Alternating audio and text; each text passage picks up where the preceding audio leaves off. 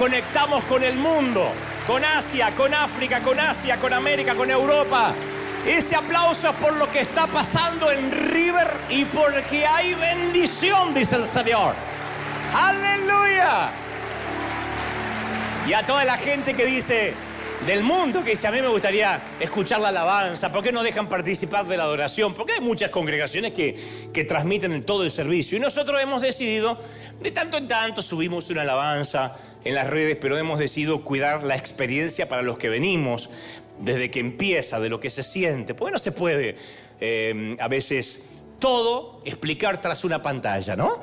Y sí, nos conectamos a esta hora cuando vamos a transmitir para el resto del mundo, cuando vamos a transmitir la palabra de Dios. Así que de todos modos le damos la gracia a toda esa gente que conocimos durante la pandemia, porque había mucha gente antes que nos veía, pero a partir de marzo del 2020 se empezó a conectar gente de todo el mundo que estaba en su casa, que no podía salir, eh, encerrados, y por alguna razón nos eligió a nosotros como, como un referente, como una palabra, Recuerde las palabras que Dios nos decía, manténganse en su sitio hasta nuevo aviso. Eh, Dios empezó a hablar a la gente rota, Dios empezó a hablar a esa gente que está del otro lado eh, a veces eh, tan dolida, por la misma, la misma institución, por nosotros, los torpes ministros que a veces hemos lastimado a tanta gente. Y entonces muchos estaban dolidos y el Señor usó River para sanarlos, para, para que vean a Jesús con ojos nuevos, descubrir ese evangelio que algunos habían olvidado. Y siempre nos escriben, los que siguen en las redes, y nos dicen, amamos River, amamos esa gente. El otro día decía alguien, dice, ¿por qué son todos tan elegantes? Y le digo, ah, sí, porque acá viene gente linda nada más. Porque acá todos son elegantes, son bonitos, y si no, Dios los hermosea, Dios los hace, los pone bien. Mire qué tímido que son. Dale un aplauso grande por el que está al lado, aunque sea. Pues este, bueno, este sí es elegante, este, este es bonito, este se lo ve bien. Muy bien. Un predicador que alguna vez conocí, hace algunos años, fue invitado a una iglesia, a predicar obviamente, y él solía predicar durante una hora o a veces un poco más. Gran, gran, eximio eh, orador, conferencista. Pero cuando llegó aquella Grey, esa vez, terminó dando uno de los sermones más poderosos de su vida y le tomó apenas dos minutos. Fue el sermón más corto de su vida y él insiste hasta el día de hoy que fue el sermón más poderoso que jamás haya predicado. La congregación era pequeña, pero a todos allí les fascinaban las palabras proféticas. Les encantaban las profecías. Entonces ellos empezaban el servicio, cantaban un par de himnos y luego se quedaban todos callados esperando que alguien levante la voz de parte de Dios, esperando una palabra profética, desde la congregación. Alguien que se levantaba, a veces hablaba en lenguas, alguien traducía, a veces directamente en español. Entonces por ahí se paraba una dama y gritaba o decía, así dice el Señor, pueblo mío. Y venía la profecía que a veces te helaba la sangre, te hacía poner los pelos de punta, ¿no? A veces eran palabras de aliento, pero generalmente eran profecías de exhortación, ¿no? Con algún chimerío metido por ahí, pero esto dice el Señor, ¿no? Luego cantaban otro himno y volvían a quedarse en silencio esperando otra palabra profética. Entonces, otro caballero se ponía de pie y decía, así dice el Señor, y decía alguna otra cosa también de parte de Dios supuestamente a los gritos. Y esto sucedió varias veces durante todo el servicio, y cuando este evangelista subió a predicar, abrió su Biblia, saludó y dijo, antes de predicar esta mañana, habrán notado que hoy hemos escuchado al menos unas cinco profecías de parte del Señor. Me pregunto si alguien podría decirme cuál fue la primera. Y nadie respondió. No tenían ni idea de lo que Dios había dicho. Más o menos la idea, pero no tenían a ciencia cierta una, una idea clara de lo que Dios había dicho en la primera profecía. Muy bien, dijo el hombre. ¿Qué dijo entonces Dios en la segunda profecía? Silencio nuevamente en toda la congregación. Entonces el evangelista insiste, ¿alguien puede recordar lo que el Señor nos dijo hoy? Porque yo estaba sentado acá y antes de que yo pasara a predicar, al menos escuché cinco palabras proféticas. Nadie supo decir ni recordaba lo que había dicho la hermana, el hermano, el caballero. Entonces el predicador cerró la Biblia, respiró profundo y sopesó sus próximas palabras cuidadosamente y dijo, bueno, sé que sabrán perdonarme, pero si ustedes no les prestan atención al mismo Dios, entonces mucho menos me la van a prestar a mí. Así que salió de la vuelta, dio la vuelta, salió y solo lo menos de dos minutos Dice, no podía predicar, de modo que nadie sabía lo que Dios había dicho, mucho menos me iban a escuchar a mí. Y ese día, sin darse cuenta, este caballero, este evangelista, había dado con una patología espiritual que sobrepasaba aquella pequeña congregación eh, un tanto tradicionalista. Una patología que es muy conocida, que a todos nos gusta que Dios nos hable, a todos. Pero ni siquiera estamos seguros a veces si es Dios el que nos habló. Y a veces no sabemos ni siquiera qué hacer con la palabra que Dios nos dio, no sabemos qué hacer con lo que nos dice. Y eso es porque los que tenemos años en este peregrinar cristiano, hemos tomado con, con mucha ligereza el Dios me dijo, Dios me habló, así dice el Señor, Dios me mostró. Tal vez no tengamos la costumbre como esa congregación de que acá se para la gente y empieza los gritos a decir algo de parte de Dios, porque respetamos la prédica y el mensaje como la palabra de Dios hablada o inspirada, pero sí tenemos en nuestra jerga, en nuestra cultura, el decir Dios me dijo, estoy sintiendo de Dios, Dios me mostró. Sin embargo, todos queremos saber qué Dios dijo, todos queremos saber qué nos dice Dios, no está mal. Nos preguntamos, ¿debo salir con alguien si soy soltero, ¿no? O separado, viudo. De ser así, ¿quién debería ser? ¿Mm? ¿Cómo sé si ella es la persona para mí, Señor? ¿Qué hago si yo sé que ella es la persona para mí, pero a ella todavía no le llegó la comunicación? Todavía tú no se lo dijiste. ¿A qué universidad tengo que ir?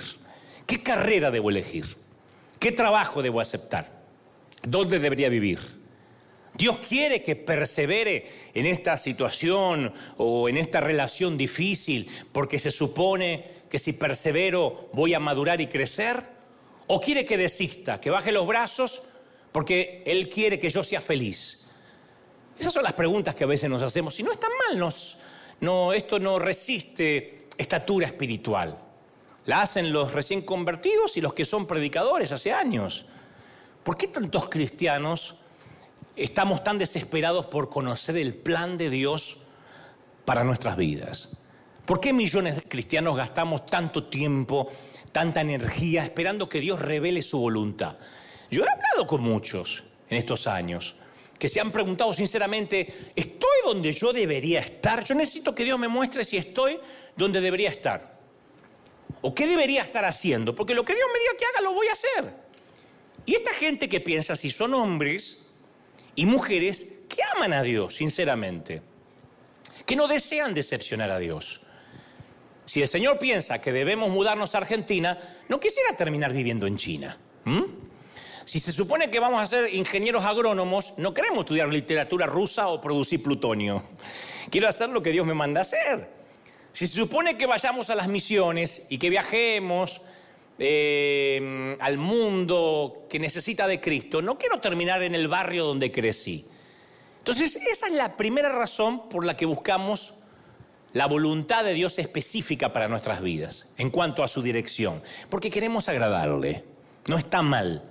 Todo el mundo quiere saber la, la voz de Dios para su vida porque queremos agradarle. Queremos hacer la voluntad de Dios. Y eso es bueno, es muy bueno. Que digamos, yo quiero agradarle, no me quiero casar con la persona equivocada, tener la carrera equívoca, eh, no saber dónde voy a vivir, yo necesito la guía de Dios. Pero la voluntad de Dios no funciona de esta manera. Entonces yo voy a ser muy cuidadoso en lo que voy a decir y necesito que me prestes atención con los cinco sentidos. ¿Me lo prometes, sí? Voy a ser muy cuidadoso para no herir ninguna sensibilidad, pero quiero que vayamos avanzando en esto. La voluntad de Dios no funciona así. Puede que tengamos las a ver, las mejores intenciones, pero la mayoría de las veces vivimos sobre espiritualizando cada decisión. Hay cosas que no resisten análisis espiritual.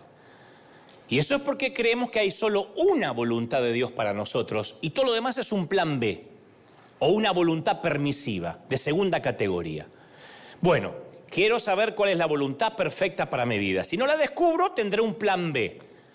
Dios tenía una persona ideal para mí. Como elegí mal, me tuve que conformar con el gordo este porque no había otro. ¿Mm? Pensamos que estamos viviendo un plan B, que si hubiese sido la voluntad perfecta nos habría ido mejor. Y la realidad es que pensar así deshonra a Cristo. Y te voy a explicar por qué. Primero, vamos a tratar de razonar juntos.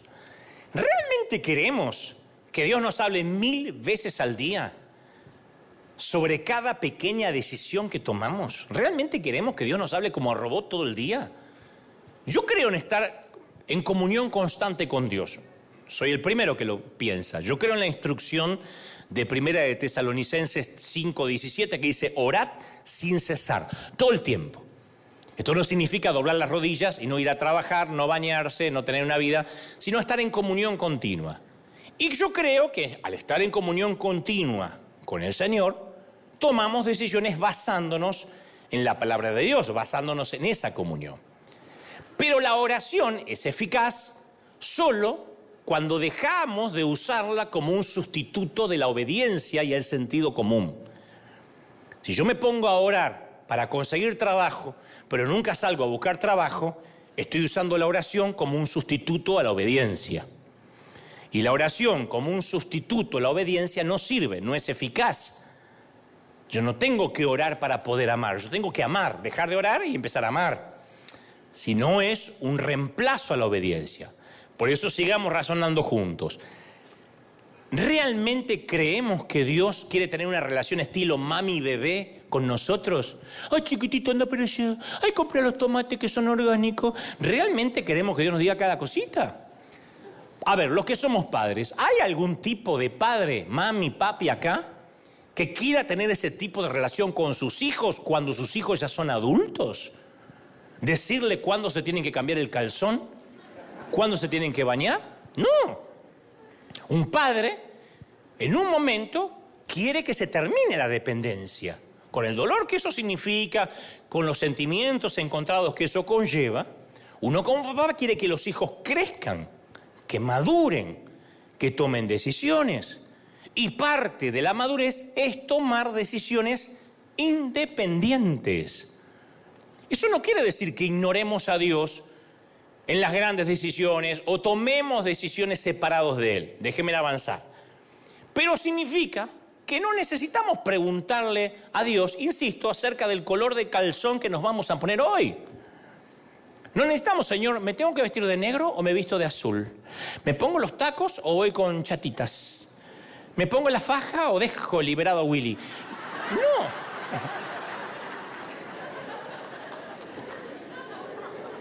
Dios habla, correcto. Pero nosotros tenemos que madurar en algún momento.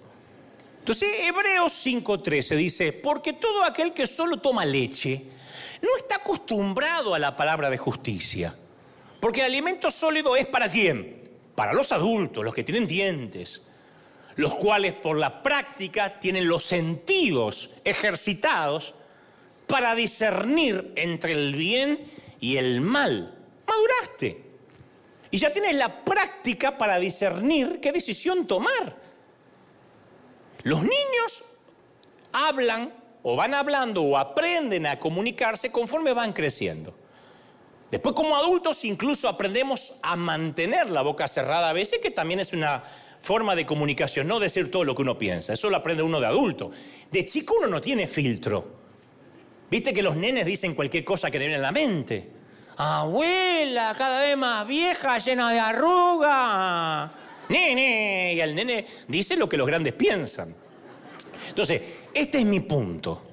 Necesitamos aprender a madurar en nuestra capacidad de decir lo que nos viene en la mente, sin filtro, y encima agregarle el Dios me dijo. Ese es el problema que tenemos. Yo no estoy diciendo, está mal que digas lo primero que te venga a la cabeza porque a lo mejor eres así, no tienes filtro, te cuesta madurar.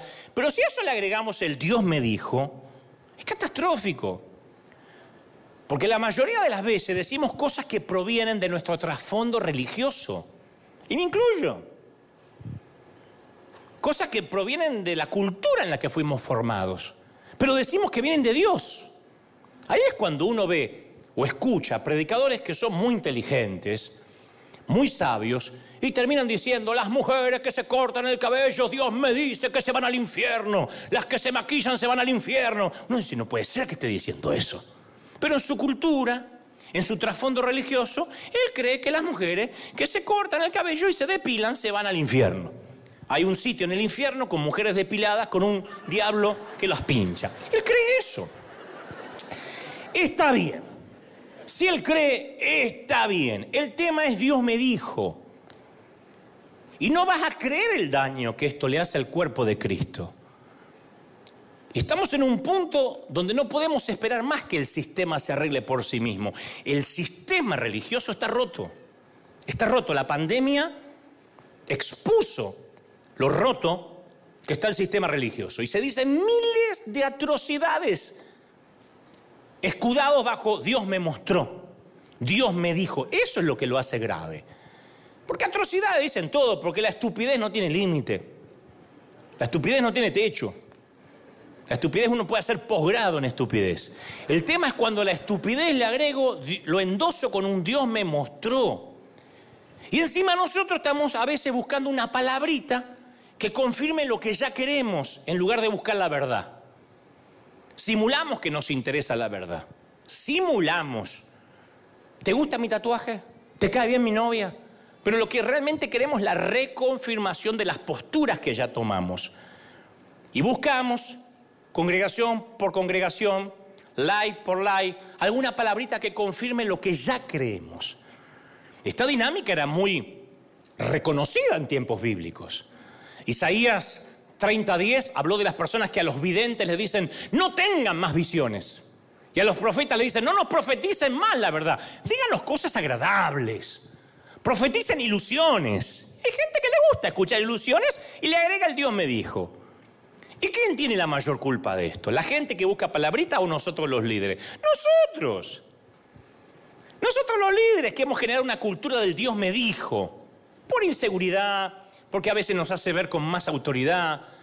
Y a veces decimos Dios me dijo y es totalmente inobjetable, inflexible, indiscutible, porque si un tipo te dice Dios me dijo, ¿qué le va a discutir? Un hombre de Dios toma una mala decisión que estresa a toda su iglesia, por ejemplo, que lo hemos visto por ahí, alrededor de todo el mundo, sin mencionar a nadie. Pero mete a la congregación en un estrés, por ejemplo, en una visión faraónica impagable. Se decide a construir un super, ultra, hiper, macro templo, o se mete en hacer un canal de televisión, o se mete. y la gente se endeuda y los gastos fijos empiezan a manejar la visión. Porque en lugar de predicar lo que Dios quiere hablarle a esa congregación, hoy hay que hablar de dinero, porque si no se levantan cinco ofrendas, no se soporta el proyecto que se metió el pastor. Entonces alguien lo cuestiona y su respuesta es que Dios me dijo que hiciera esto. No, no siempre Dios nos dice que hagamos las cosas. No fue lo que Dios te dijo, eso es una decisión absurda. Y Dios no es absurdo, eso sí está en la Biblia. Dios no es absurdo. Pero a veces manipulamos a los demás usando un lenguaje espiritual para atribuirle una autoridad divina a nuestra propia voluntad necia. Voluntad necia tenemos todos, insisto, el tema cuando le atribuimos Dios me dijo. Cuando las personas normales, por ejemplo, cambian de trabajo, cuando digo normales son personas que no necesariamente están vinculadas al ministerio. Cambian de trabajo, dan motivos normales. ¿Por qué cambiaste de trabajo? Y porque este me conviene más, me pagan más porque me da un ascenso, o porque había problemas involucrados en el antiguo trabajo, un conflicto con el jefe, o se mudaron, o antiguamente no podía trabajar eficazmente, esto valoran más lo que yo hago, motivos normales. Pero en las iglesias, cuando los pastores anunciamos lo que sea, generalmente decimos, recibí el llamado de Dios. Punto. El ovejerío se calla. Entonces, un pastor, por ejemplo, abandona la iglesia o se va a otra congregación y jamás dice, me cansó el ministerio, la gente me tiene harto, me conviene más viajar económicamente por ahí, me conviene más económicamente viajar, que me inviten a andar por el mundo y lo dejo a alguien encargado aquí. Nunca va a decir eso. Siempre va a decir, Dios me cambió el llamado. Punto. Inobjetable. No resiste análisis. No resiste discusiones ni debate alguno. Entonces el llamado, esto no es un patrimonio solo de los pastores, esto de todos, nada más pongo un ejemplo. Entonces el llamado es una palabra demasiado importante como para que abusemos de ella, para disimular conflictos, para disimular a veces incompetencia, ignorancia, ambición y a veces hasta una cultura nociva. Y además ese lenguaje, Dios me llamó, Dios me cambió el llamado, deja la sensación de que los pastores o de que los líderes tenemos acceso a un llamado sobre las decisiones que las personas normales no tienen ni tendrán nunca. Entonces está bien que nos hartemos y decidamos cambiar de aire, pero no llamemos a eso necesariamente sentí un nuevo llamado de Dios. No, te cansaste.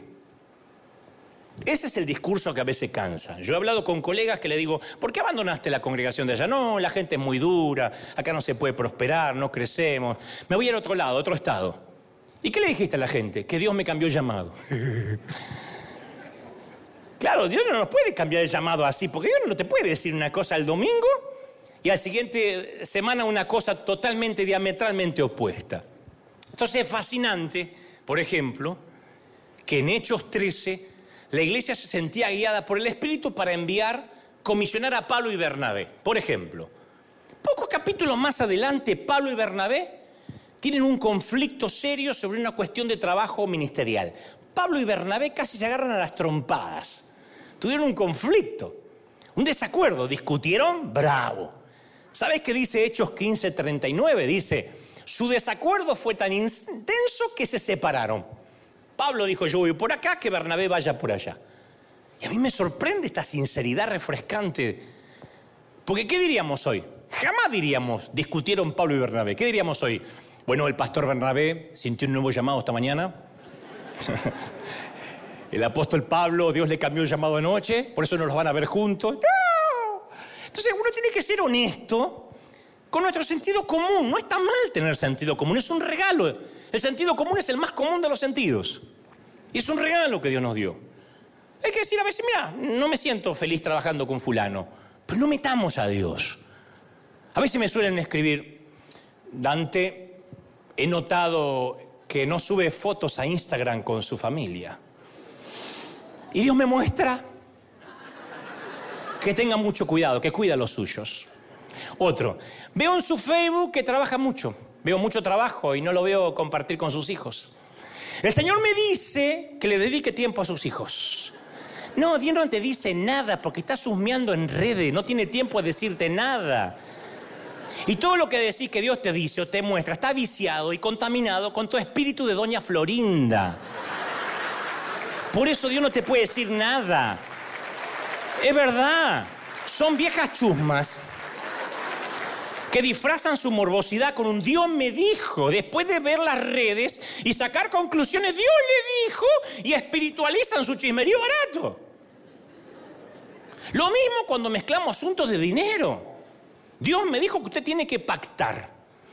Dios me está diciendo que corra al altar y selle esta palabra con un cheque.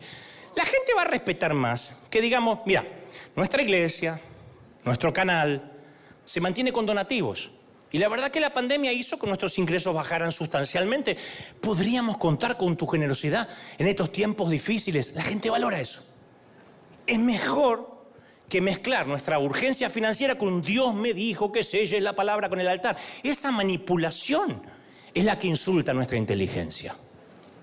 O en lugar de decir, Dios me dijo que tiene que sembrar su auto en mí, que soy el siervo, ser honesto y decir, mira, en mi vida me voy a poder comprar un auto como el tuyo, ¿me lo podrías regalar? Te van a mandar a volar, pero por lo menos no metiste a Dios. Por lo menos dijiste, Dios me dijo, ¿o no? ¿Es así o no? Entonces, a ver, hablamos mucho de autenticidad, pero Dios bendice no solo la autenticidad, sino la honestidad, que no es grosería, sino sentido común. Y mira, sobre muchas situaciones Dios me ha guiado. Yo reconozco que hace una guía sobrenatural de Dios que no puedo explicar y no viene a, colación ahora. Pero en muchas otras decisiones, incluso aquí en River, fue mi decisión. Yo soy el responsable de muchas decisiones que se tomaron aquí en la iglesia. ¿Y por qué las tomé? No siempre porque vino un ángel de noche y me dijo, saca por el momento la escuela dominical. No, a veces la tomé por estrategia, por sentido común, o simplemente porque creí que en ese momento era la gestión de liderazgo más adecuada para el momento. Y sí, en última instancia Dios lo permitió, eso es cierto. Pero está muy mal que yo me aproveche y use para todo lo que yo hago fue la voluntad de Dios, como una manera de eliminar mi responsabilidad en la decisión. ¿Me explico? Tenemos responsabilidad, no podemos decir Dios me hizo hacer lo que hizo. Esto fue porque es Dios. Porque entonces empezamos a vivir sin libre albedrío, como robots. Por ejemplo, mi responsabilidad cada domingo acá, ¿cuál es? Mínimo, mínimo. Prepararme, capacitarme, estudiar. ¿Puede Dios utilizar un burro parlante? Sí. Pero eso convierte a la ignorancia en una virtud. Eso va a hacer que reclutemos burros. Eso no hace que la ignorancia sea una virtud. Porque luego de que el burro que le habló a Balaam fue usado por Dios, no se fue a Harvard, siguió siendo burro, se casó con una burra y tuvo burritos. Entonces no podemos hacer una doctrina de una excepción divina, es una excepción. Las piedras clamarán si nos callamos. Bueno, pero por eso no vamos a enseñar teología a las piedras. Entonces sé que suena, por ejemplo, muy espiritual cuando un predicador nos dice, yo tenía preparado otro sermón y no sé por qué estoy diciendo esto. Yo digo, siempre eso habla de tres posibilidades, perdonen mi sentido común. Primero, el sermón que habías preparado antes, si es que lo preparaste, cosa que dudo, no era de Dios o Dios te lo dio mal. Segundo, Dios no estaba al tanto de qué palabra necesitaba la gente que iba a venir al templo y cambió de opinión. Tercero, Dios es bipolar y en un desfasaje hormonal te cambió el mensaje. ¿Cómo no sé lo que estoy diciendo? Tenía otro sermón y Dios me lo cambió. ¿Y el otro sermón quién te lo dio? ¿El diablo? Entonces, aún el hecho de que hayamos orado no quiere decir que nuestra decisión es inobjetable, porque yo ya oré. Porque si decimos, Dios me dijo que diga esto o que haga tal cosa, estamos comunicando que nadie puede criticar ni debatir, ni tener duda de lo que hacemos y decimos. Dios me dijo y punto. En mi caso yo aprendí, me costó mucho aprender, porque yo soy un legalista en recuperación. Me costó mucho aprender a decir, te diré lo que creo, Dios me dijo que diga. Y siempre me dicen, ese creo me suena dubitativo. Y es que creo, qué sé yo. Yo me preparo, yo estudio, yo oro. Ahora, ¿estoy seguro que soy infalible y que soy la boca de Dios hablando? No. Pero voy a hacer el intento, el torpe intento, de creer que lo que te diré es lo más cercano a lo que creo Dios me dijo que te diga. Esto es lo que creo Dios me dijo que te diga. Después, es lógico que en el mensaje que yo voy a transmitir esté involucrada mi personalidad, mi entorno, mi manera de ser, mi cultura, mi preparación. Porque Dios, si no me agarraría así, dice Señor, ahora, y, estaría enajenado. No, Dios usa lo que yo soy. ¿Y tú qué tienes que hacer? Discernir, tamizar, colar, retener lo bueno, clasificar, esto me bendice, esto no tanto. Entonces uno debería usar este tipo de términos para comunicar nuestra dependencia de Dios y los inconversos lo valorarían más. Mira, estuve orando por esto y me parece, creo, que es la mejor decisión. Espero no equivocarme. Me parece que el Señor me está guiando para tal lado. Creo que me está guiando. Mm, tal vez me equivoque, pero tengo un porcentaje mm, grande de que tal vez esté en lo cierto. Eso no es dudar. Eso no es falta de fe, eso es humildad. De otro modo, el Dios me dijo se convierte en un escudo a la hora de rendir cuentas en nuestra toma de decisiones. ¿Quién le puede objetar algo a un líder, a un pastor hoy en día si dice Dios me dijo? Y a veces, insisto, usamos la voluntad de Dios como una suerte de magia o, de espiritismo cristiano. Yo he escuchado decenas de testimonios. Si Dios quiere que mañana vaya a trabajar, que temprano el jefe me mande un texto a mi celular, aunque no tiene mi número, pero así sabré que es Dios. ¿No crees que te paguen sin trabajar también? O usamos la voluntad de Dios en un intento por negar la realidad, para coaccionar, para extorsionar a otros. Tú no puedes cortar el noviazgo conmigo porque Dios me dijo que te guste o no, yo soy tu marido. ¡Oh, miércoles! Y a veces citamos la voluntad de Dios para justificar nuestros excesos personales. Sí, yo sé que apenas llego a fin de mes, pero Dios quiere que conduzca ese auto de alta gama. Porque un hijo de Dios me dijo, Él merece lo mejor, y cuando le impuse las manos, lo sentí. No, a ver, si querés que Dios te ayude a salir de deudas, tienes que hacer reducción de las deudas, tienes que ponerte a trabajar, hacer de eso una actividad espiritual, arrepentirte de los malos gastos, evaluar los daños. No esperes que Dios borre los discos duros de todas las computadoras de las sedes de tu tarjeta de crédito. O que envíe un millonario anónimo a saldar tus cuentas. No, sentido común. Sabiduría para gestionar la economía. Dios, ayúdame a perder peso en el nombre, me empodero para perder peso. No, cierra la boca y no haga de cada comida la última cena de Jesucristo. ¿O no? Haz ejercicio, sal a correr, elige lo que vas a comer, evita los carbohidratos. Dios me dijo que voy a tener una mega iglesia. Bueno, deja de tomarte para empezar tres vacaciones al año. Deja de andar paseando por el mundo faltando los domingos. Inyecta la visión clara, hace ejemplo de compromiso. Algún vago se inventó la frase, por ahí se calcula que una hora de prédica equivale a ocho horas de trabajo forzado. No insultemos a gente como nuestros padres que se rompían el lomo de seis de la mañana a ocho de la noche para parar la olla y ahora porque predicamos una hora nos sentimos que somos eh, acarreadores del puerto. Si estás predicando es un privilegio. Los que predicamos tenemos el privilegio de apenas trabajar 52 domingos al año. Es un privilegio. Y eso que 52 domingos al año si es que no invitan a alguien a predicar. Así que es un privilegio que tenemos los que servimos a Dios. Entonces, en la Biblia hay todo un mundo de diferencia entre la fe en el Dios sobrenatural y el tratar de usar la magia o la superstición.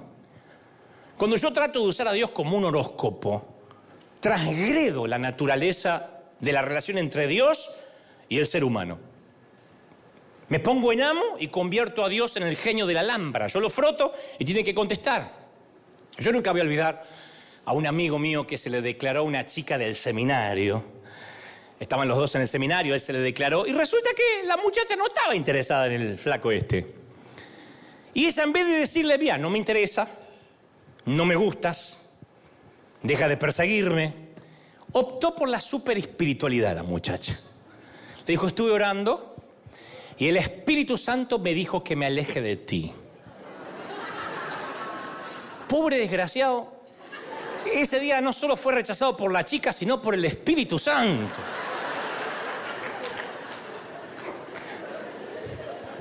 O sea que la tercera persona de la Trinidad se tomó un descanso en traer convicción de pecado al planeta para decirle a la chica que corte como un queso a mi amigo. Fíjate vos.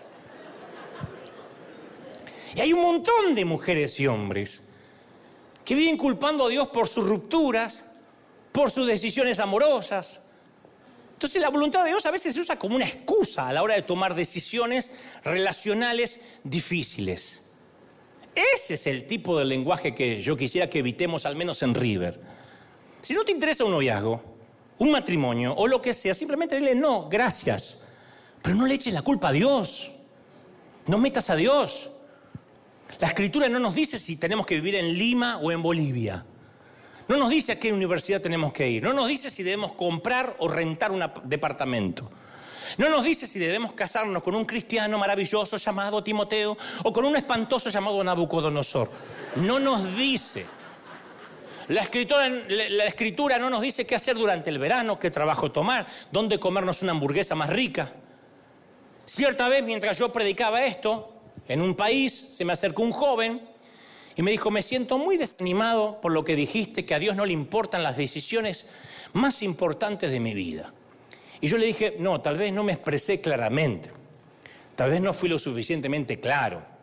A Dios le importan todos los detalles, pero los asuntos más importantes para Él son la compasión, el gozo, el testimonio, la fidelidad, la hospitalidad, el amor, la adoración, la fe, o sea, nuestro carácter. Pero nosotros tendemos a enfocarnos en todo lo demás.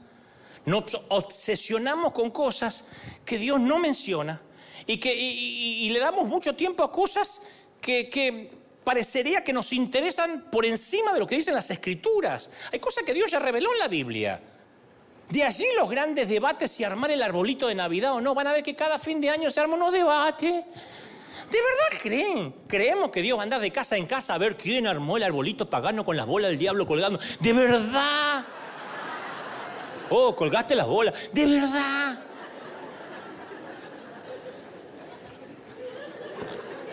¿De verdad? La Biblia contiene enseñanzas sublimes. Pero si le añadimos una cuota de sentido común, no tendría que ver confusión, nunca. Sentido común. Juan 21, 25 dice, y también hay muchas otras cosas que Jesús hizo, de las cuales no se si se escribirían una por una, pienso que ni aún en el mundo cabrían los libros que se habrían de escribir. O sea que en la Biblia no hay un solo texto sobre las drogas, sobre el tabaco, sobre la pornografía, sobre el cambio de género, sobre la eutanasia.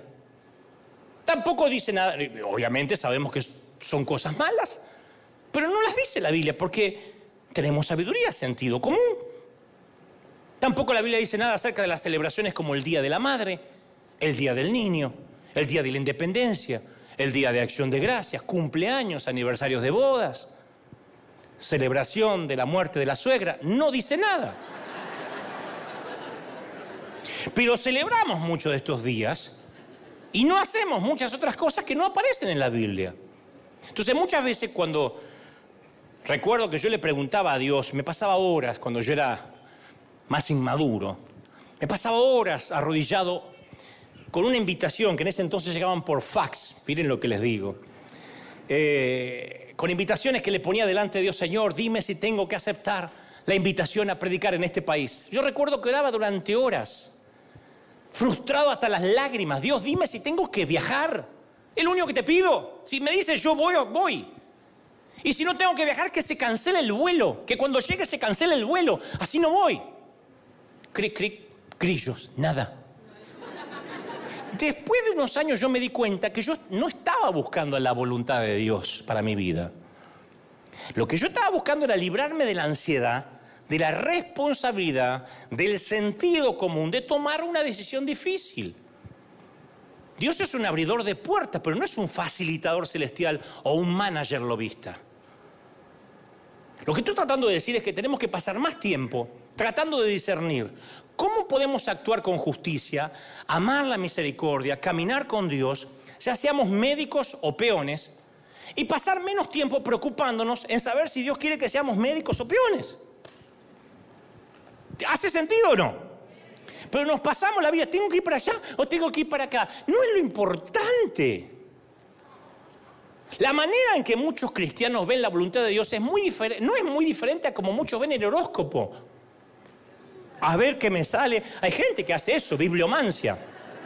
A ver qué me sale. Y fue y se ahorcó.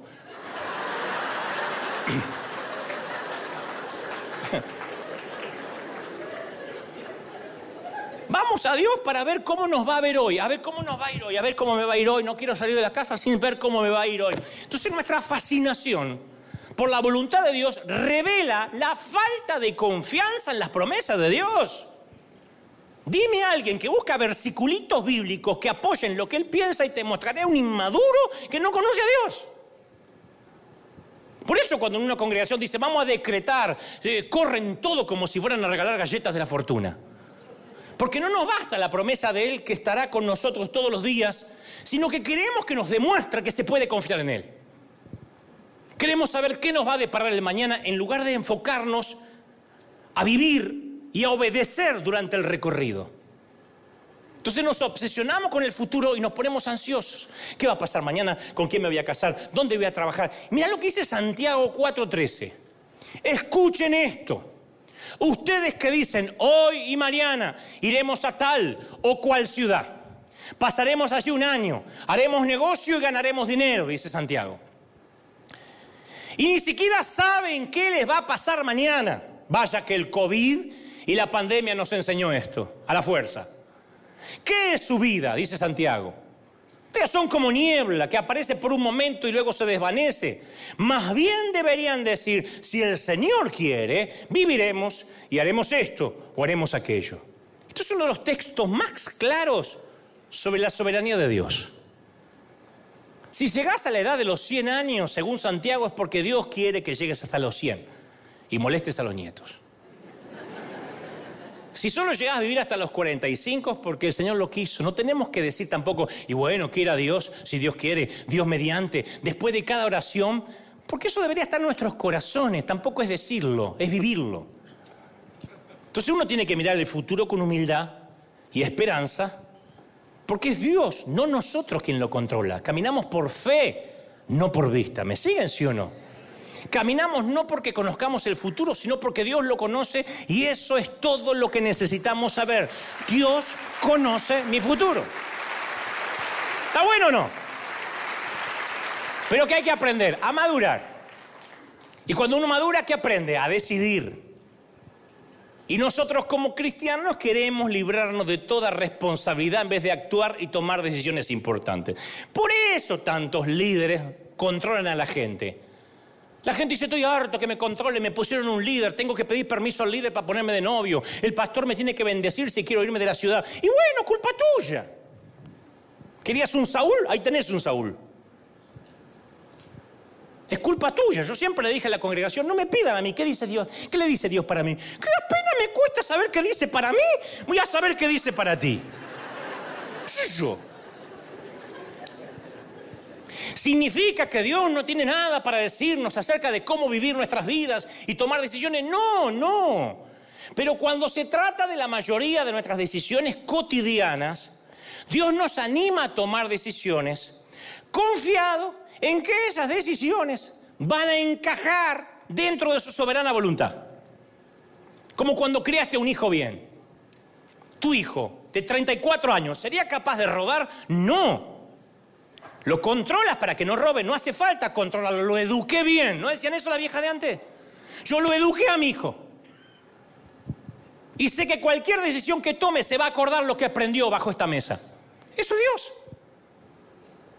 Pero nosotros preferimos que nos diga qué hacer y qué no hacer, porque la pasividad es una plaga en la iglesia. Son cepas que mutan y mutan en nuevos holgazanes. Lo peor es que es gente que no solo no está haciendo nada, sino que se sienten espirituales por no hacer nada. Creen que esa inactividad de estoy esperando en el Señor significa que son pacientes y sensibles a la dirección de Dios. No, son parásitos del sistema. Son gente que no hace nada, estoy esperando en el Señor. Entonces cuando espiritualizamos nuestras decisiones, la pasividad se disfraza de espiritualidad. A veces hay que hacer, pero no podemos levantarnos a la mañana. ¿Tengo que mandar este email? Dios dime, ¿pinto el baño? ¿Me tengo que quedar trabajando hasta tarde? ¿Qué libro de la Biblia quieres que lea esta mañana? Muéstrame el capítulo. ¿Me debo comprar un cachorrito? Razonemos. Si hay una voluntad, vamos a suponer que hay una voluntad perfecta por descubrir, donde ahí encontraremos gran libertad. Entonces, ¿por qué todo el mundo que está buscando la voluntad de Dios parece esclavizado y confundido? Cristo murió para darnos libertad de la ley, dice Gálatas 5.1. Entonces, ¿por qué convertir a la voluntad de Dios en otra ley que nos lleva de regreso a la esclavitud? Ay, ay, no me quiero salir de la voluntad de Dios. Es una ley. Y la ley está fuera de la gracia. Qué gran carga levantarte a la mañana y saber que según el calzón que te pongas o el color, Dios te bendice o no. Qué carga esperar que Dios nos muestre cómo tomar cada decisión a través de nuestros sentimientos. Y yo conocí mucha gente paralizados por la indecisión, por la inactividad. Conozco jóvenes, hay toda una generación, no, no, no generalizo, pero hay una gran generación sin decisión. Que si no tienen toda la info y la certeza completa de que todo le va a salir bien, no empiezan nada. Estos son los tipos de cristianos que Pablo tenía en mente cuando le dijo en 1 de Tesalonicenses 5:14, amonesten a los holgazanes, estimulen a los desanimados, ayuden a los débiles. A veces cuando queremos saber desesperadamente la voluntad de Dios, lo que realmente es saber lo que yo quiero o deshacerme de la angustia de tomar decisiones. Y elegir, elegir, elegir es el meollo de nuestro ser. Cuando verdaderamente elegimos no tenemos a quién echarle la culpa. Ay Señor, después de que Adán dijo la mujer que me diste, Dios dijo, yo no elijo más. Una vez, una, Dios se la eligió. La mujer que me diste, por eso no caímos. Dios dijo, no me meto más, te la buscas. ¿Por qué Dios no me guió cuando me casé? Porque te gustó, porque lo elegiste. Cuando uno elige no tiene a quién echarle la culpa. Elegir nos estremece, nos llena de miedo. Es fundamental para la personalidad. Y Dios quiere que aprendamos a elegir bien. Esto puede ser el porqué de que cuando leemos la Biblia no hay ningún capítulo dedicado a cómo conocer la voluntad de Dios para tu vida. No hay un solo capítulo acá que diga cómo conocer la voluntad de Dios. Pablo nunca escribe los 12 pasos para determinar si ese esposo es para ti. Nunca. Si esa flaca sabe al menos cocinar. Nunca. Cinco maneras de discernir si ella tiene madre. Ojalá estuviera acá. Lo que vemos acá son frases como estas. Si alguno de ustedes le falta sabiduría, pídasela a Dios y Él se la dará pues da todo generosamente, sin menospreciar a nadie, Santiago 1.5. Oh, oh, esto es lo que pido en oración, que el amor de ustedes abunde cada vez más en conocimiento y en buen juicio para que disiernan qué es lo mejor. Filipenses 1.9. Juicio, sentido común para discernir. Entonces Dios quiere que seamos excelentes que escogedores. Otra de las razones por las que buscamos la voluntad de Dios es que estamos esperando facilidad en la vida. Hay un montón, hay una generación que busca el cielo en la tierra y ya pierden la actitud de ser un peregrino. Y yo creo, quiero decirte esto, un consejo que no me estás pidiendo. Si, si piensas que Dios te prometió que el mundo va a ser un hotel cinco estrellas, tu vida se va a sentir miserable cuando enfrente los problemas cotidianos de la vida. Pero si recuerdas que Dios te prometió que estás de paso y te dijo que el mundo a veces se va a sentir como una prisión o como un desierto, podrías sorprenderte de lo feliz que puede ser. La fe en Jesús no garantiza de que las cosas van a salir bien. Entonces nuestra preocupación por estar en el centro de la voluntad de Dios es un fenómeno occidental, de hace unos 50 años para acá y de clase media. Porque aquellos que viven con menos de un dólar por día, menos de un peso por día, que esto no hay que irnos ahora a retrotraernos a Uganda, hay que ir a más de México para allá, para Argentina. Los que viven con un peso por día no tienen que tomar muchas decisiones, no tienen que decir cuál es tu perfecta voluntad, tienen que comer. Ese es el caso de la mayoría de nuestros abuelos. Creo que la mayoría compartimos la misma generación de abuelos, que lograban irónicamente mucho más porque tenían menos para elegir. Sería interesante que le preguntáramos a nuestros abuelos si vivieran, si se sentían felices con su vida, si a la mañana se cuestionaban la perfecta voluntad de Dios. Señor, ¿esta es la carrera que debo seguir o cuál? ¿Sabes qué decían los abuelos? ¿Qué dirían? Yo qué sé. Trabajé, comí, crié a mis hijos lo mejor que pude, fui agradecido. Mi abuelo decía, uno hace lo que tiene que hacer. Pero abuelo, estás en la voluntad de Dios, uno hace lo que tiene que hacer. El tema es que hoy tenemos miles de opciones. Y pensamos que tener más opciones es tener más libertad. Y más libertad significa vivir mejor. Pero tener demasiadas opciones no produce más liberación, produce parálisis. Hoy tenemos más películas en streaming que todas las películas que vieron en toda una vida nuestros padres. ¿Y cuántos de nosotros decimos, no hay nada para ver? ¡Qué porquería! No hay nada para ver. Revisé HBO, Amazon y Netflix. Nada. Porque hemos transformado nuestro mundo en un buffet de elecciones que nos está haciendo morir de hambre. Nos hemos vuelto adictos a elegir. ¿Y te digo algo más? Otra razón por la que queremos conocer la voluntad de Dios es porque somos cobardes. Hay muchos jóvenes hoy, lo digo como pastor de los jóvenes, aunque bastante avejentado, pero pastor de los jóvenes al fin, que no tienen estabilidad, ni certeza de nada, dudan de sí mismos, lo único que hacen es ponerse detrás de un tecladito a adorar y llorar, ay Señor, acá estoy barro, es lo único. Dime qué hacer para que no me pase nada malo, para no enfrentar ningún temor ni nada desconocido. Quieren estar seguros de que la vida les va a ir bien. No están pidiendo ni santidad, ni rectitud, ni mayor conciencia del pecado.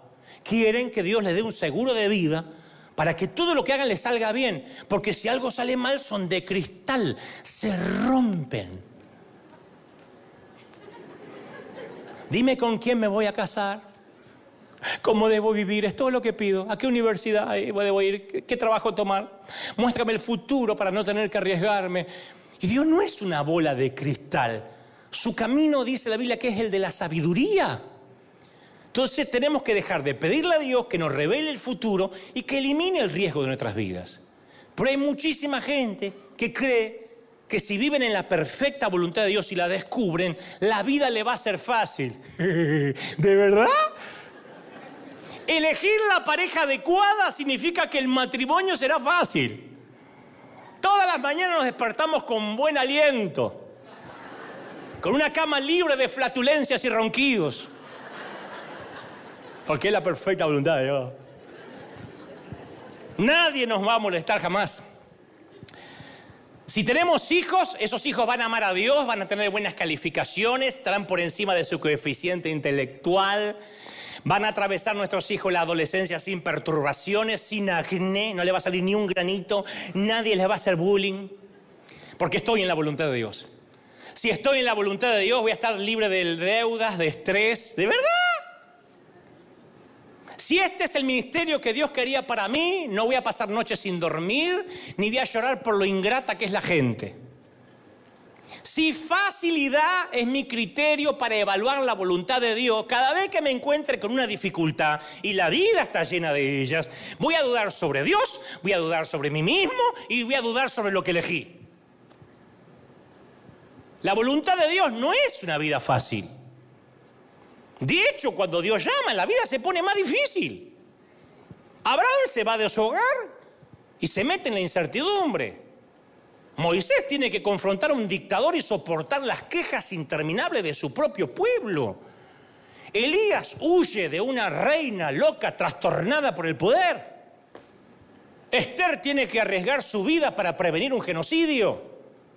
Pablo le, escribe a la iglesia de Corinto, le dice, se me ha abierto una puerta grande de Dios, pero hay muchos adversarios. Primera de Corintios 16, 9. Hay muchos adversarios. ¿Cómo? Si es una puerta grande que Dios te abrió. Bueno, pero él consideraba que la resistencia a los adversarios hasta era una confirmación de que Dios había abierto esa puerta.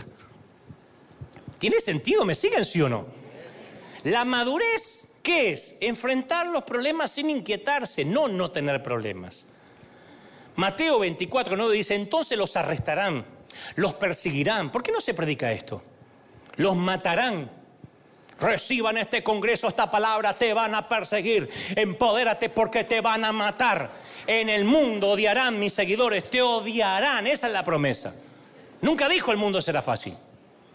Más bien dijo Juan 16, 33, en el mundo tendrán muchas aflicciones y muchas tristezas. Pégalo en la nevera. Muchas tristezas y muchas aflicciones. Así funciona. Pégalo, pégalo, pégalo. En el baño. Una sola vez Jesús usó la palabra fácil. Fácil. Y no se refirió a nuestras circunstancias en la vida, dijo mi yugo, Mateo 11:30. Es fácil de llevar. No te dijo te daré una vida fácil, dijo te daré un yugo fácil. Aceptar su yugo es una experiencia interior de bienestar con Dios. En otras palabras, lo fácil no vendrá de afuera, vendrá de adentro, del interior. Fácil no describe mis problemas, describe la fortaleza que viene de mí, por el cual puedo soportar los problemas. Entonces, la principal voluntad de Dios, ¿cuál es para nosotros? Es la persona en la cual nos vamos transformando, no importa si eres jardinero o médico, del Barça o del Real Madrid, si tomas el vino barato o el Malbec argentino, no importa. El apóstol Pablo en Efesios 1.4 dice incluso, antes de haber hecho al mundo, Dios nos amó y nos eligió en Cristo. ¿Para qué? Para decirte qué universidad ir, para ver con quién te vas a casar. No, para que seamos santos e intachables a sus ojos. Entonces, en otras palabras, la voluntad de Dios no es lo que hagamos, dónde vivamos, si te quedas soltero, si no te quedas soltero. Eso dependerá si te lava los dientes o no. ¿Cuánto ganamos? ¿Qué llegamos a hacer? Si el deseo de los padres es que su hijo o su hijo, su hijo o su hija llegue a ser una buena persona de verdad, desde luego van a insistir en que tomen sus propias decisiones. Las personas de voluntad, criterio y carácter no se forman de otra manera que no sea tomando decisiones. Yo no soy eh, el gran ejemplo, pero si llegué hasta donde llegué fue porque siempre viví tomando decisiones. Fallidas, equívocas, buenas, certeras. Eso es un líder. Eso quiere decir que a veces la voluntad de Dios para nosotros, ¿sabe cuál va a ser? Decidilo vos. ¿Qué hago? Decídelo tú, cabezón. ¿O no le has dicho eso a un hijo tuyo? ¿Quién no le dijo eso a un hijo adulto? ¿Qué hago, ma? Decídelo. Yo no me voy a acostar con ella, te vas a acostar vos todo el resto de tu vida. Y a veces consultamos al cielo en busca de indicaciones y Dios te va a decir, ¿sabes qué te va a decir? No me importa. A mí me dijo un montón de veces, no me importa. ¿Cómo? ¿Significa que a Dios no le importa? No, significa que le importa más la persona, mi carácter, que cualquier otra cosa. A veces me ha dicho, no me importa la decisión, da lo que quiera. A veces la voluntad de Dios es hacer lo correcto. Simplemente eso, por pequeño que sea, no andar buscando y que tengo que hacer, es hacer lo correcto. Respetar los compromisos, no llegar tarde, no pasarlos por alto. Eso es hacer la voluntad de Dios. A veces la voluntad de Dios no va a tener el cartel de glamoroso, pero por lo menos confórmate con el cartel de obediente. De hecho, las decisiones del año que viene van a depender, van a ser afectadas por el grado que hoy obedezcamos al Señor. Nunca Él nos prometió un plan de aquí a 20 años. A mí nunca me lo dio, nunca. Pero no sé por qué siempre la voluntad de Dios para más adelante es menos demandante que la voluntad de Dios para lo que tengo que hacer ahora. Yo conozco mucha gente que dice, estoy dispuesta a ir a Uganda dispuesto a ir a Uganda. Y Dios le dice, bueno, da una ofrenda ahora. Señor, dime si esto es tuyo, de Satanás o de la carne. Eh, de acá a 10 años te va a Uganda y no podés obedecer ahora. Entonces, a ver, la vida no es estar acorralados entre vamos a ser pastores o empleados comunes. No estamos acorralados entre casarnos con esa mujer o no. Mira, esto lo voy a decir de una vez. Hay 6 mil millones de personas en el mundo. ¿Me está diciendo que Dios te miró y te dijo, hay una sola cosa que puedes hacer en la vida? Yo sé lo que es. Te vas a pasar el resto de la vida en adivinarlo y ya verás si te equivocas. ¿De verdad? ¿No será que le estamos imponiendo nuestras limitaciones a Dios? Somos llamados a la perfección, no a ser perfeccionistas. Perfección es la excelencia inmaculada. El perfeccionismo es un trastorno obsesivo compulsivo. Y la Biblia dice que Dios es perfecto, no un perfeccionista. Si hay solo una manera correcta de hacer un escarabajo, ¿saben lo que es el escarabajo? ¿Por qué Dios hizo 300.000 especies? Si hay una sola manera correcta de hacer una persona, ¿por qué no son todos como yo? La vida no es un juego en el que constantemente tengo que adivinar debajo de qué vaso está la pelotita. Porque vivir de esa manera es desgastante, es devastador. A ver, elegí mal, adiviné mal, me equivoqué. En el Edén había un árbol inapropiado, uno. De este no comerás. Y todos los demás comerás libremente. Génesis 2.16. De todos puedes comer. Uno solo te pido que no comas. No tenían que tratar toda la mañana de averiguar cuál era el correcto. Ay, no, no está envenenado, no, no será este el incorrecto. Dios no dijo cuál, Dios no dijo cuál, hay que buscar la voluntad de Dios. A Él le encanta dar miles de opciones. Las opciones desarrollan nuestro carácter. Claro, es mejor decir Dios tiene una persona para ti y mejor que la encuentres. ¿Y si está en la China, la China? No, vas a elegir lo que te guste, lo que te llame la atención, quien te subyugue, quien te atraiga, quien te seduzca. Y tu sabiduría, tu madurez te enseñará a discernir si estás eligiendo bien o mal. Aún así, no va a ser un lecho de rosas, aunque te cases con la cenicienta. Eso es la vida.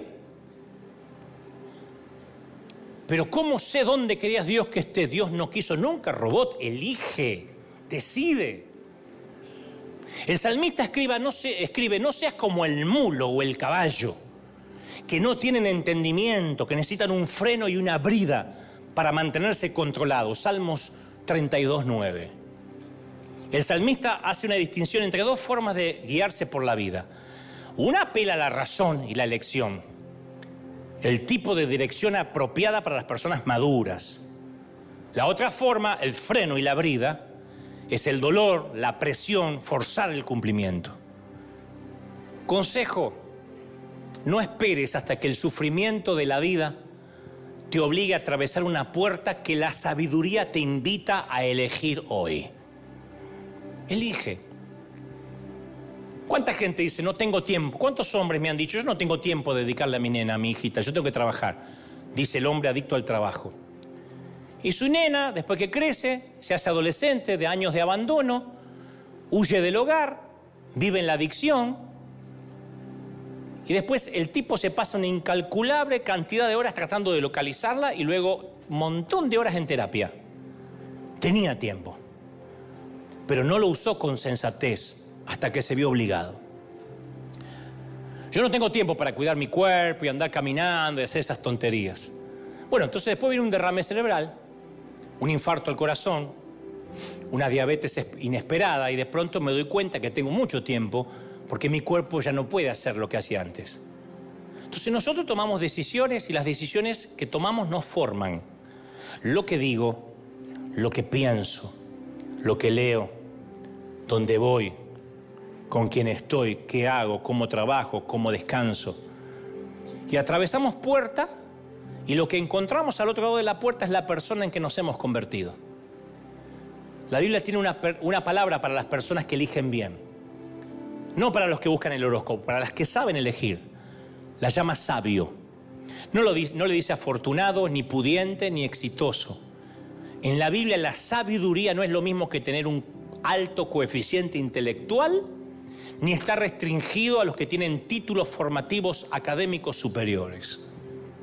En la Biblia la sabiduría es la capacidad de tomar decisiones sabias. Es el arte. ¿Qué es la sabiduría? El arte de vivir bien. Eso es la sabiduría. Yo conocí mucha gente inteligente, necia, con un montón de diplomas en la pared, burros para tomar decisiones. Y otros que no tienen ni tercer grado de la escuela primaria, sabios. Salomón dijo, yo te ruego que le des a tu siervo discernimiento para gobernar tu pueblo y distinguir el bien y el mal. Porque si no, ¿quién va a poder gobernar este pueblo tuyo? Primera de Reyes 3.9. Entonces la primera decisión de Salomón fue pedir sabiduría que le ayudara y le guiara a tomar el resto de las decisiones. Y dice que Dios quedó encantado de ese pedido. Porque pediste sabiduría, tendrás todo lo demás. Porque la sabiduría trae todo, la riqueza, las buenas inversiones, las buenas elecciones. Entonces la mayor diferencia entre las personas que prosperan en la vida y las que no, no es el dinero, no es la salud, no es el estatus migratorio, los contactos, las apariencias, es la sabiduría, la, capacidad de tomar buenas decisiones. Entonces no ores para prosperar, prueba con trabajar duro. No ores para que Dios te cambie, deja que Dios moldee tu carácter. No ores para que te reconozcan, siembra honra. No siempre hay que orar por todo. La oración y buscar la voluntad de Dios va a ser eficaz cuando dejemos de usarla como un sustituto de la obediencia. Mis queridos, no sé en otras partes del mundo a donde nos dirigimos, pero lo que es en River, hoy, a mediados de enero, se terminó oficialmente nuestro tiempo de horóscopos, de empoderamientos y profetas baratos. Vamos a ser las personas sabias que saben decidir y así vamos a encarar el año. Dale un aplauso al Señor de señores y al Rey de reyes. Si crees que Dios te habló, dale, dale, dale un aplauso grande, grande, grande, grande. Yo quiero que ese aplauso se escuche hasta en los confines de la tierra. que se escuche en todo el mundo. Dale un aplauso, esto sí, para sellar la palabra. No la sellamos con dinero, la sellamos con agradecimiento. La sellamos diciendo, Señor, háblanos claro porque me gusta. Háblanos claro, abre la mente. Bendito sea Dios. ¿Cuántos reciben esta palabra? Díganme amén. Si puedes, dile a tus hijos que decidan, que elijan bien. No te pongas súper espiritual, no le digas, estuve orando y sentí que esa chica no es para ti. No metas a Dios. Dile, no me gusta. No me gusta la cara ni la madre de esa chica y no me gusta cómo, cómo viste y cómo luce. No pongas a Dios. Enseñemos a nuestros hijos a que nuestras decisiones tienen que ser basadas en la soberanía de Dios por la educación que tenemos y no porque Dios me dijo, Dios me dijo, Dios me dijo, Dios me dijo. En todo caso, Dios creo que me dijo, pero permítete el beneficio de la duda. El beneficio de la duda hará que si te equivocas, y bueno, yo creí que esto era de Dios. A mí no se me, no se me va a caer nada si algún día tengo que decir la iglesia, yo pensé que esto era una buena idea. Y estaba convencido de que creía que Dios me lo dijo, pero me equivoqué. Eso engrandece a un líder. Yo seguiría un líder, ir hasta las puertas del infierno. un líder que se pare y reconozca, me equivoqué. Un presidente, imaginen un jefe de Estado que se pare y diga, señores, me equivoqué en la resolución de que se queden, todos confinados en casa. Debimos haber salido a trabajar tomando precauciones. Lo siento, fue una mala gestión. Yo votaría a ese hombre. Pero siempre están diciendo que es algo del gobierno anterior, que esto es algo que le excedió de las manos, que es la Organización Mundial de la Salud. Siempre estamos echándole la culpa a los demás. O lo que es peor, Dios me dijo. Aprendamos a ser falibles, a equivocarnos y reconocer, me equivoqué. En su momento me pareció una buena idea. Hay decisiones que tomaste a los 20 que te parecieron una idea genial y hoy te quieres morir con la decisión que tomaste. Pero en su momento te pareció una genialidad. ¿Qué estabas? ¿Lejos de Dios? No, decidiste. Ahora uno decide de otra manera. Nuestro, nuestro organigrama cambia, nuestro sistema de valores se va reordenando. Hoy elegimos trabajos, relaciones, ministerios desde otro lugar, desde otra madurez, parados de otro sitio. Y eso quiere Dios, que maduremos. Entonces ten cuidado, no recibas palabras proféticas. Hay mucha costumbre de mandar palabras proféticas por email y siempre, siempre, siempre, siempre tienen algo de carne. Y ese algo de carne es lo que te va a lastimar. Yo te puedo dar cátedra de eso. Hay gente que, siente de decir algo de Dios, lo escribe, pero ya le pone su cosita de lo que él vio o siente o le parece. Y eso es lo que te lastima y te confunde. Entonces yo aprendí a no escuchar a nadie. Tengo una palabra de Dios para usted. No, yo estuve con Dios esta mañana y no me dijo nada.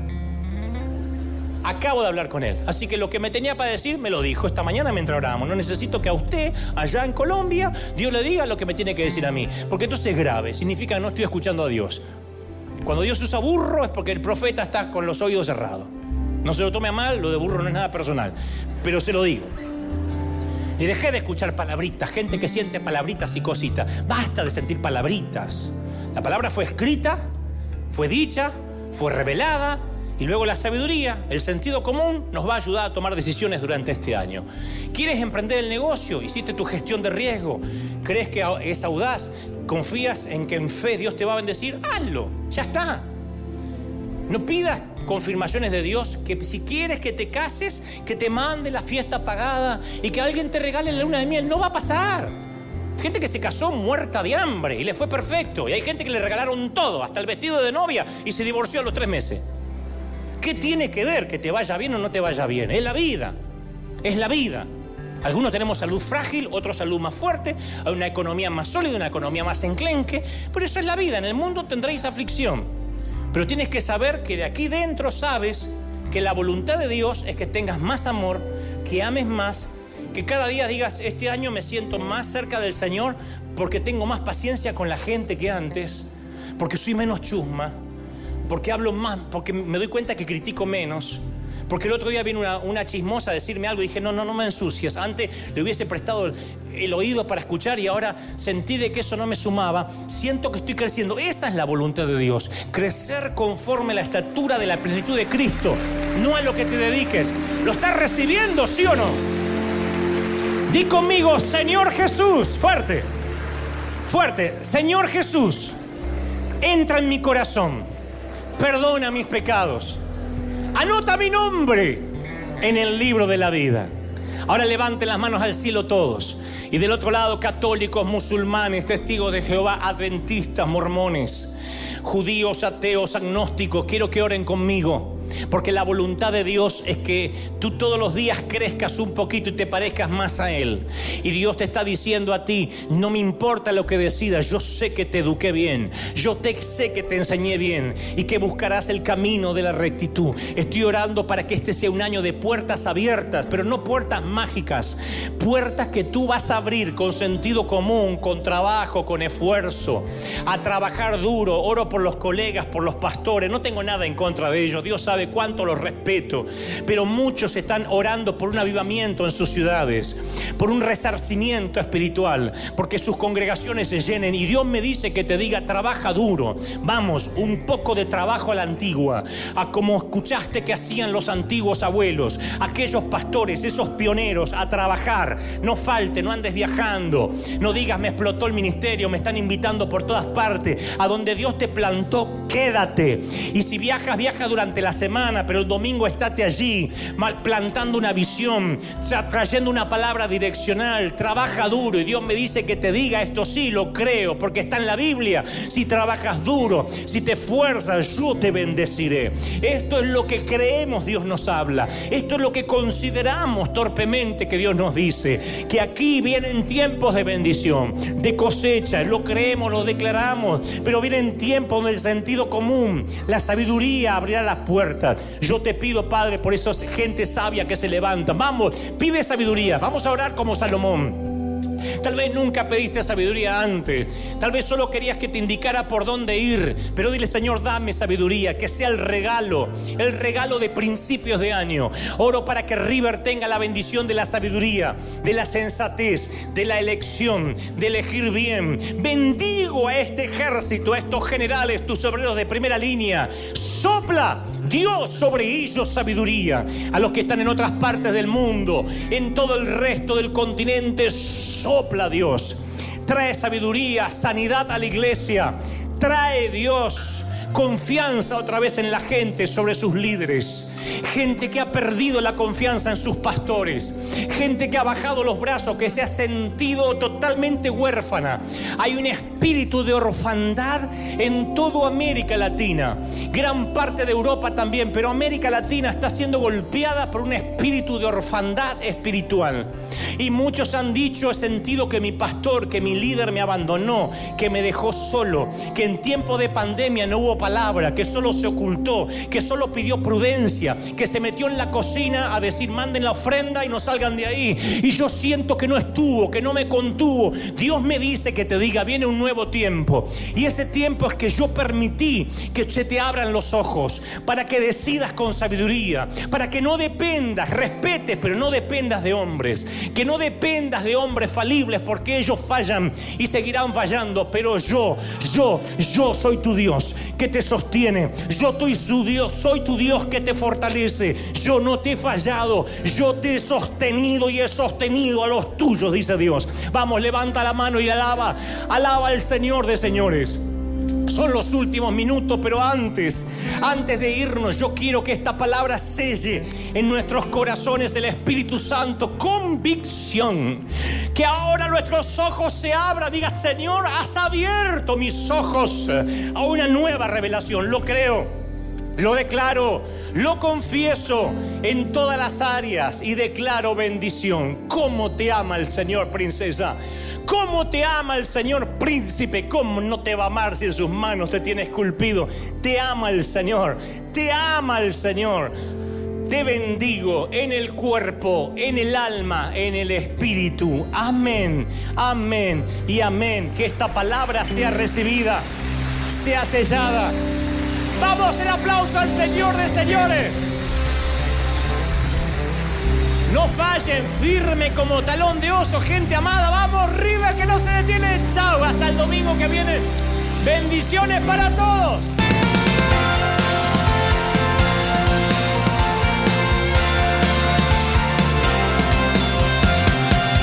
Apareciste una noche de soledad, abandonado y perdido te reconocí. Tu voz diciéndome no temas, yo estoy aquí.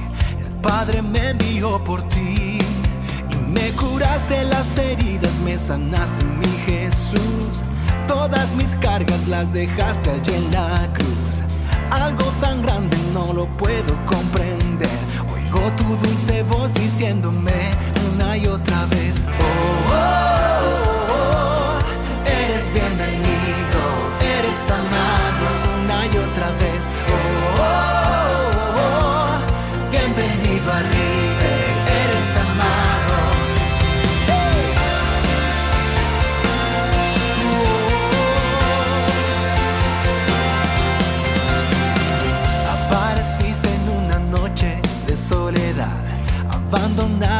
perdido te reconocí. Tu voz diciéndome no temas, estoy aquí. El Padre me envió por ti y me curaste las heridas, me sanaste mi Jesús. Todas mis cargas las dejaste allí en la cruz.